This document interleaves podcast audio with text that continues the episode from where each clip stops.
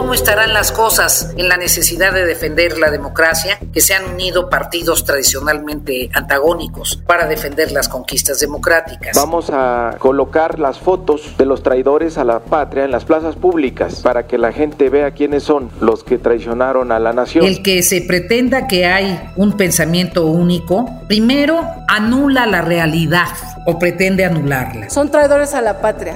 Eso no es boletinar, eso no es atentar contra la existencia de nadie, es decir, lo que creemos. Las espirales de descalificación y de ofensas generalmente derivan en violencia, en violencia social.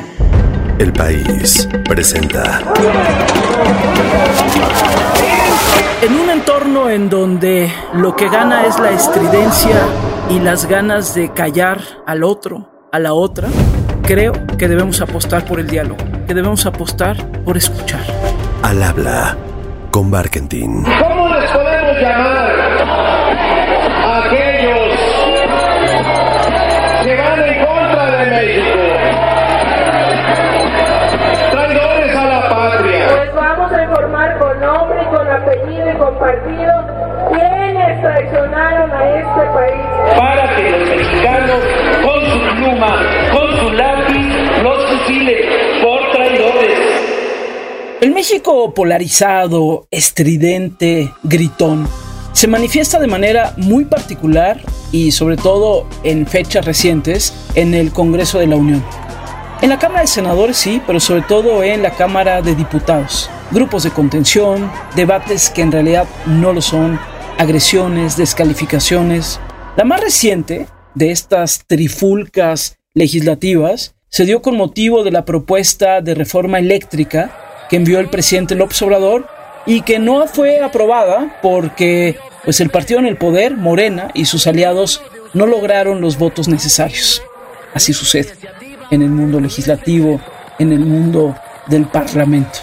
Pero bueno, a partir de ahí comenzó una andanada o se intensificó una andanada de acusaciones de traidores a la patria en contra de quienes votaron para que no se aprobara esta reforma eléctrica. Se van a exhibir como traidores. ¿Hasta dónde va a escalar este ánimo de agresión? Es una pregunta que he traído mucho en estos podcasts aquí en el país. Y en Al habla con Barkentin seguiré por supuesto con los temas que he traído en días recientes y en semanas recientes, pero decidí intercalar conversaciones con figuras políticas de todos los colores del espectro para palpar su sentir sobre la calidad del debate público y tratar de escuchar otras y más voces que den cuenta de un México más diverso, del que a veces retrata esta polarización que simplifica para confrontar. No se trata de estar de acuerdo con las voces que tendré en estas semanas, se trata de escuchar. Y hoy tengo a una senadora priista de larga trayectoria. Beatriz Paredes Rangel, actualmente soy senadora de la República, presido la Comisión de América Latina y el Caribe, soy integrante de diversas comisiones y participo también en la Comisión de Migración y de Medio Ambiente. Vamos a colocar las fotos, los nombres y los partidos de los traidores a la patria en las plazas públicas para que la gente vea quiénes son los que traicionaron a la nación. A continuación van a escuchar la conversación que tuve con la senadora Beatriz Paredes, pero antes de comenzar quiero de verdad reconocer el trabajo de mi productor, de Leonardo Luna. Él es quien cada semana nos mete en este espacio sonoro para no solo escuchar las voces con las que yo converso, sino también para vivir lo que sucede, para vivirlo a través de nuestros oídos. Gracias, gracias, querido Leo. Gracias a ti, jefa, por la oportunidad de poder contar estas historias. Y bueno, pues arrancamos y la primera pregunta es la obligada. ¿Cómo sientes, senadora, o cómo describes el momento del debate público en nuestro país? Mira, Gabriela, hace un año que participé en el debate del eh, Senado analizando la política interior, señalaba en una intervención inusualmente larga, porque a mí me gustan más las intervenciones breves, que esta mecánica de la mañanera, esta presencia diaria del titular del Poder Ejecutivo Federal en eh, los medios a través de ese ejercicio que denominaron la mañanera. La mañanera es la conferencia de prensa que el presidente López Obrador ofrece diario, de lunes a viernes y algún ocasional fin de semana, para hablar de lo que quiera hablar. Comienza a las 7 de la mañana, hora local, más o menos, y termina cuando el presidente quiere que termine. Ese ejercicio que denominaron la mañanera tomó el espacio público, tomó el espacio comunicacional y sin darse cuenta, algunos y otros muy conscientemente, desde la mañanera se emite algo que reverbera todo el día y que es el centro del debate nacional. Esto viene sucediendo desde el inicio de esta administración y así se fue copando el debate público. Llega a un culmen, llega a un clímax cuando se vino preparando en la mañanera para el debate vinculado a la presentación de una iniciativa de ley y desde la mañanera se vino induciendo el que quienes no estuvieran con esa iniciativa de ley no correspondían a los intereses de los mexicanos. Y esta inducción la tradujo el eh, partido mayoritario de manera lamentable, de forma muy grosera, perdón por utilizar el término, pero lo digo en el sentido amplio, no de groserías, sino de ser grosero. El debate de la iniciativa de ley de referencia, la reforma eléctrica, realmente es uno de los debates que me han dolido más en términos de la potestad de la Cámara de Diputados. Un debate plegado de descalificaciones, un eh, debate con pocos argumentos y a partir de ello un proceso incomprensible de exaltación del eh, presidente del partido mayoritario en este momento de Morena, en donde acusó a todos los legisladores que no votaron por esa iniciativa de traidores a la patria. Y a partir de allí, el tono del debate nacional. A partir de una acusación de traición a la patria, pues ya te imaginarás cuál es el tono. Es, por un lado, defensivo, ofensivo, descalificatorio, y entonces estamos todos atrapados en función de un ejercicio polarizante sistemático, muy bien pensado, de toma del espacio público de comunicación y de un tono descalificatorio en el contenido y en el modo. Entonces, te diría que está crispado, absolutamente crispado. Pero hoy, ¿qué son? Un remedo de partido. Traidores a la patria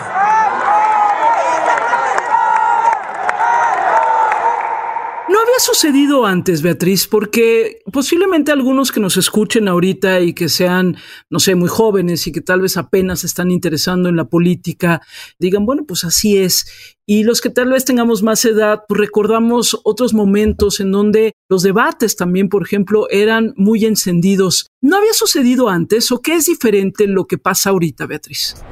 Qué bueno que me preguntas si había sucedido antes, porque quiero decirte que yo formé parte de la primera legislatura en donde participó la izquierda histórica del país. Fue una legislatura en 1979, la primera de la reforma política. Tú hubieras esperado, con la presencia de los grandes comunistas, con la presencia de expresos políticos, con la presencia de dirigentes que vivieron momentos muy difíciles de los años 60 y 70, hubieras esperado que el debate se crispara, que hubiera ofensas, y nada de eso sucedió. Había un debate de calidad, de confrontación de argumentos, de manejo pertinente del lenguaje, de información suficiente, de razones desde una perspectiva y razones desde otra perspectiva. Esa pudo haber sido una Cámara muy, muy dramáticamente descalificadora, pero también tuve la fortuna de presidir la primera Cámara en donde el partido históricamente mayoritario, el PRI, había perdido la presidencia de la República, una Cámara prácticamente equilibrada en los números entre el PRI y el PAN, que era el partido del gobierno. También allí pudimos haber eh, tenido una Cámara verdaderamente escandalosa de descalificación del nuevo gobierno, de anulación de los planteamientos del presidente Fox. Y fue una Cámara con debates serios, muy profundos. Incluso hubo una diferencia muy de fondo sobre la presencia o no de los representantes del Ejército Zapatista de Liberación en el recinto parlamentario? Honorables Congreso de la Unión, la palabra que traemos es verdadera. No venimos a humillar a nadie, no venimos a vencer a nadie, no venimos a suplantar a nadie, no venimos a legislar, venimos a que nos escuchen y hubo un debate histórico absolutamente respetuoso entre los tres coordinadores de las principales bancadas, que en ese momento eran Felipe Calderón del PAN, Martí Batres de lo que era el PRD y yo coordinadora del PRI. Y fue un debate que pudo haber sido extraordinariamente denigrante, acusándonos de racistas, de xenofobos y ese tipo de descalificaciones que anulan. Y no, fue un debate profundo, de fondo, donde se analizaba la situación. Nosotros somos los comandantes, los que mandamos obedeciendo a nuestros pueblos. Entonces, no es el tono del Parlamento, no es el modo del discurso político, es una desgracia la decadencia del discurso político. Están patrocinando las grandes empresas que no se hagan pendejos. Los invito a que caminen con el pueblo antes de ¿Qué se pierde con lo que nos está pasando ahorita, senadora? Bueno, en primer lugar, el eh, respeto a lo distinto la capacidad de reconocer que somos una sociedad plural en donde hay personas que piensan distinto, que son distintas y que piensan distinto. Que son distintas y que piensan distinto. Y la falta de respeto a lo distinto supone la existencia de un pensamiento único. La uniformidad no existe en las sociedades reales. Y lo dramático es que en los países en donde se ha pretendido instaurar la uniformidad, pues se han dado diversos grados de autoritarismos. Y los autoritarismos son una regresión histórica dramática que no merecen las nuevas generaciones. Los jóvenes están demandando el respeto a su ser, a su autenticidad. Es una conquista de la juventud el eh, respeto a la otredad.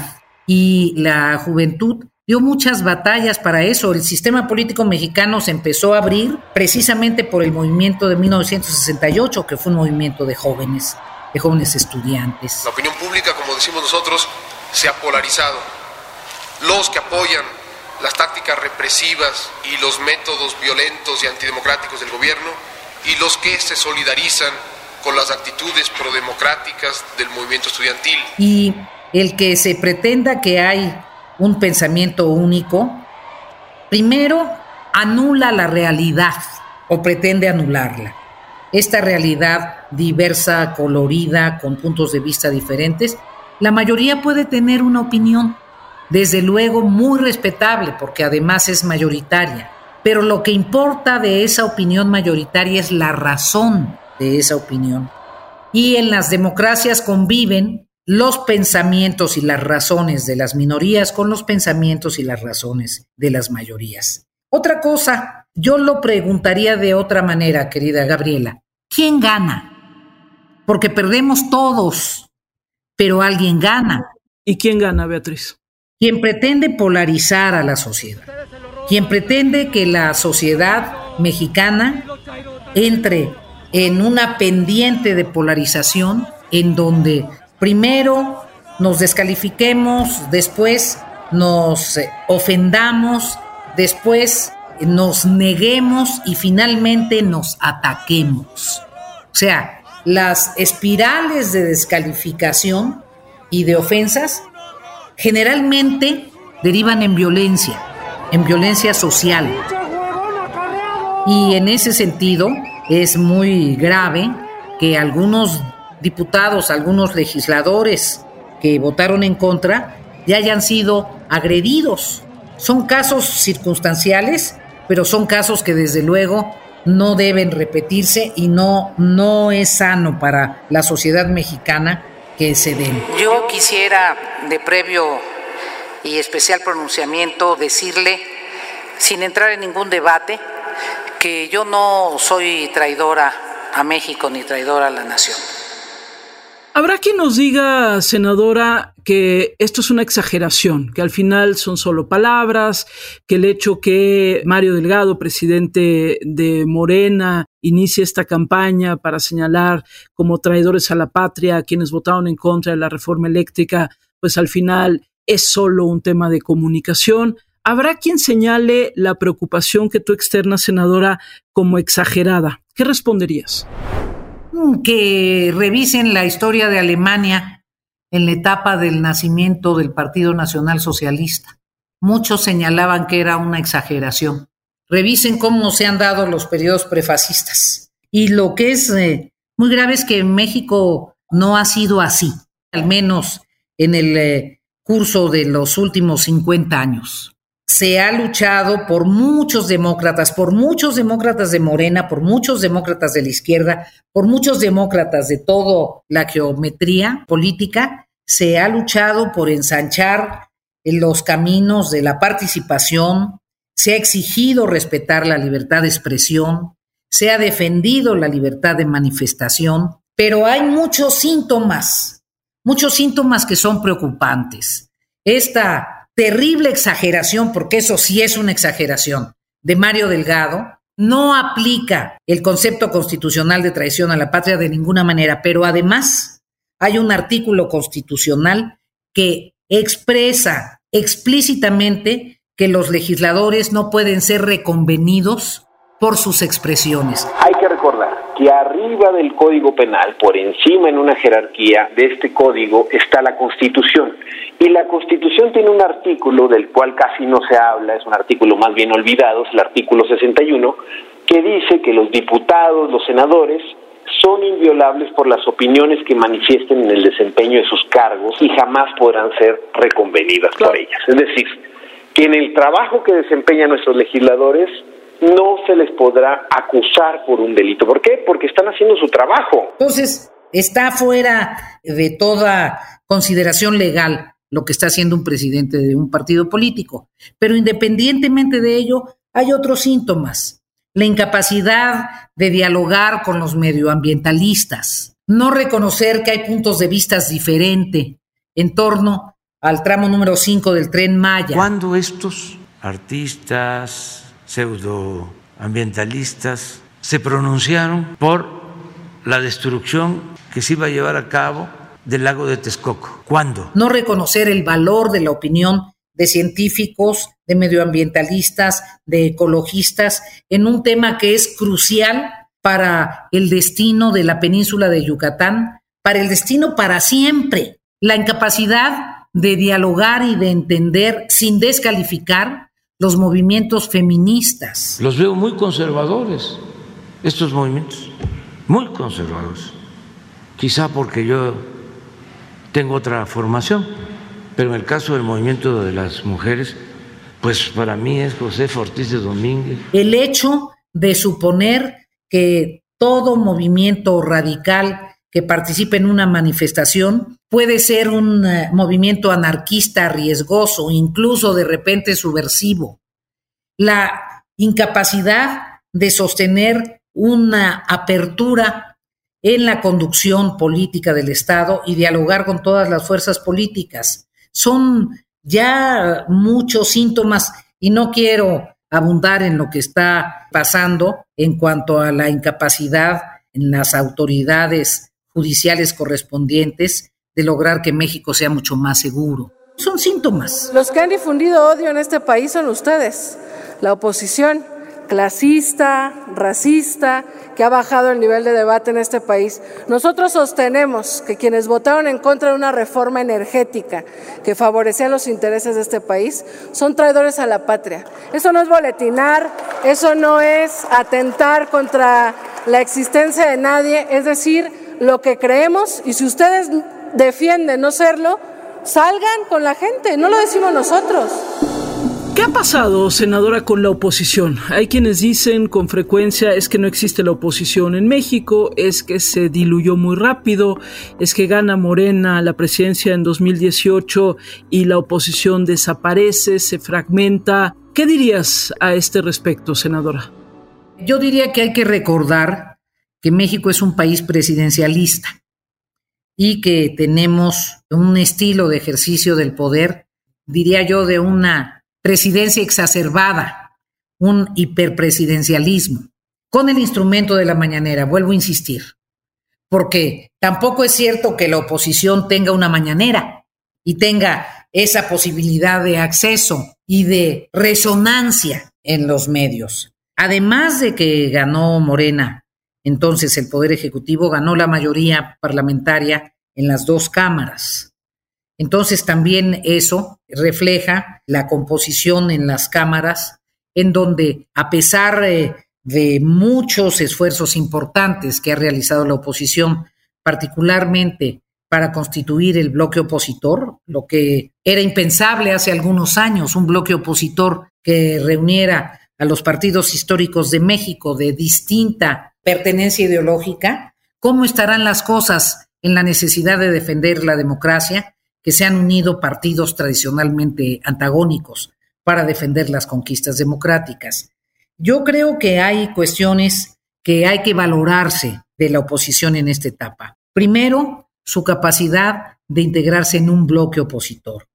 Segundo, su capacidad de, no obstante toda una estrategia clientelar de movilización del voto desde el Estado, reducir la presencia de la mayoría morenista en la Cámara de Diputados, transformar algunas de las reformas constitucionales para que se sopesara la opinión, las razones de diversos expertos a través de las expresiones de otros partidos políticos y con el tercio que tenemos en el Senado, lograr negociaciones para modificar reformas constitucionales ser un bloque de contención a iniciativas que no tienen ni pies ni cabeza jurídica y que no corresponden a la realidad. Lo que nos sucede, querida Gabriela, es que no tenemos la suficiente sonoridad. En el Senado de la República, de cuatro horas de debate, puede que tres horas sean discursos de oposición, no logramos que trasciendan.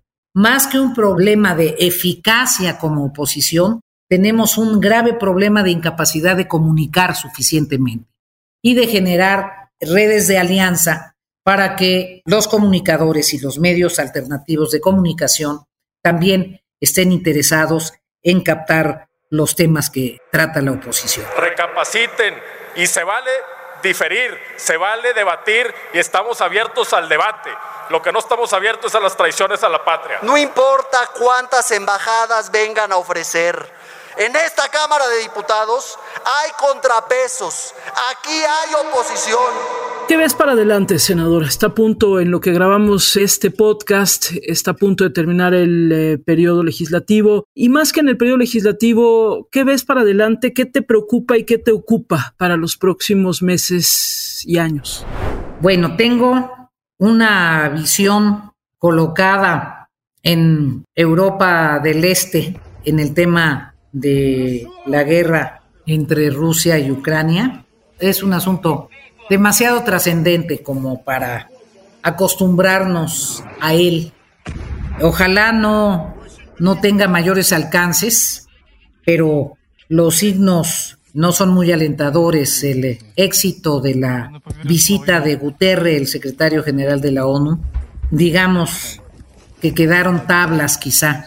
Creo que es un momento de repensar el mundo por la crisis europea, por la guerra Rusia-Ucrania, por un replanteamiento de los bloques, por la crisis en Estados Unidos, por la problemática migratoria que es uno de los temas más graves que hay que reconocer están pasando en el país, que hay que reconocer que tendremos que aprender a ser mucho más solidarios con los centroamericanos, que tenemos que tener una expansión de empleos, hay que repensar el mundo con la revolución tecnológica y la necesidad de seguir generando empleos.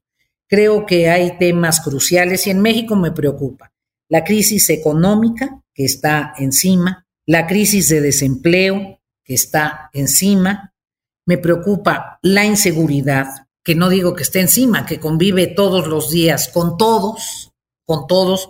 No hay quien no tenga un familiar que no haya sido abatido por la delincuencia común y lo que es mucho más grave, regiones enteras donde el crimen organizado ha sentado sus reales. Creo que el tema de los espacios territoriales que controla el crimen organizado y cómo incide en las sociedades es uno de los temas más importantes, más graves y de los que menos se habla en el país. Eso me preocupa y me preocupa que se está construyendo la posibilidad de realizar una elección de Estado para que el campeón siga siendo campeón.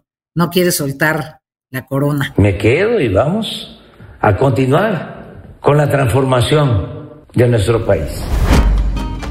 Y bueno, Siempre en estos podcasts, tanto en la primera temporada como en esta, que ya llegamos al episodio 8, siempre creo que es importante tratar de terminar las conversaciones con un toque de optimismo, o, o por lo menos algo que nos haga mirar hacia adelante. Y he sabido, senadora, que te gusta la música. Y sí, a pesar de todo, la música sigue, ¿no? La música sigue, el mar sigue, los enamorados siguen, la poesía existe. A mí verdaderamente la música me ha salvado porque después de el eh, escenario que te dibujé de horizonte parecería que no creo que existe el amanecer. No, yo sí creo que existe el amanecer. He descubierto algunos nuevos grupos recreando algunas de las clásicas melodías brasileñas con lo que es muy arriesgado, tratar de interpretar Aguas de Marzo, Eu pa, Eu Pedro, Eu fin de camino, mejor que Elis Regina, lo cual es imposible, pero casi llegaron al nivel de Elis Regina. Entonces, estoy con eso y el otro día me presentaron a un grupo nuevo que se llama La Manta. Entonces sí, seguimos escuchando música siempre.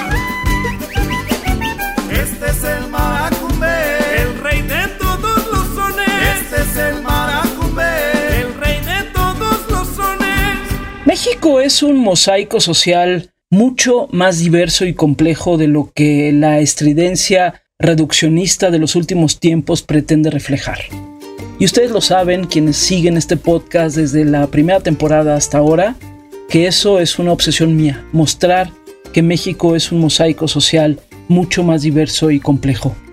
Pero hay que hacer el esfuerzo de salir del griterío, pues para hablar con los más posibles, para entender visiones y formas de articular lo que significa ser país. No, no se trata de estar de acuerdo con las voces con las que conversamos. Es más, viva el disenso. Pero se trata de escuchar y se trata de construir.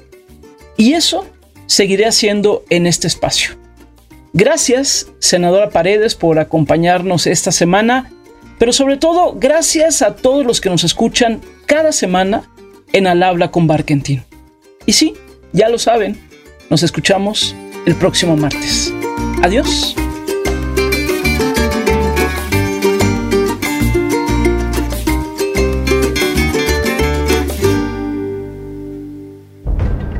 Al habla con Barkentin. No te pierdas un episodio nuevo cada martes en tu plataforma de podcast favorita. El País.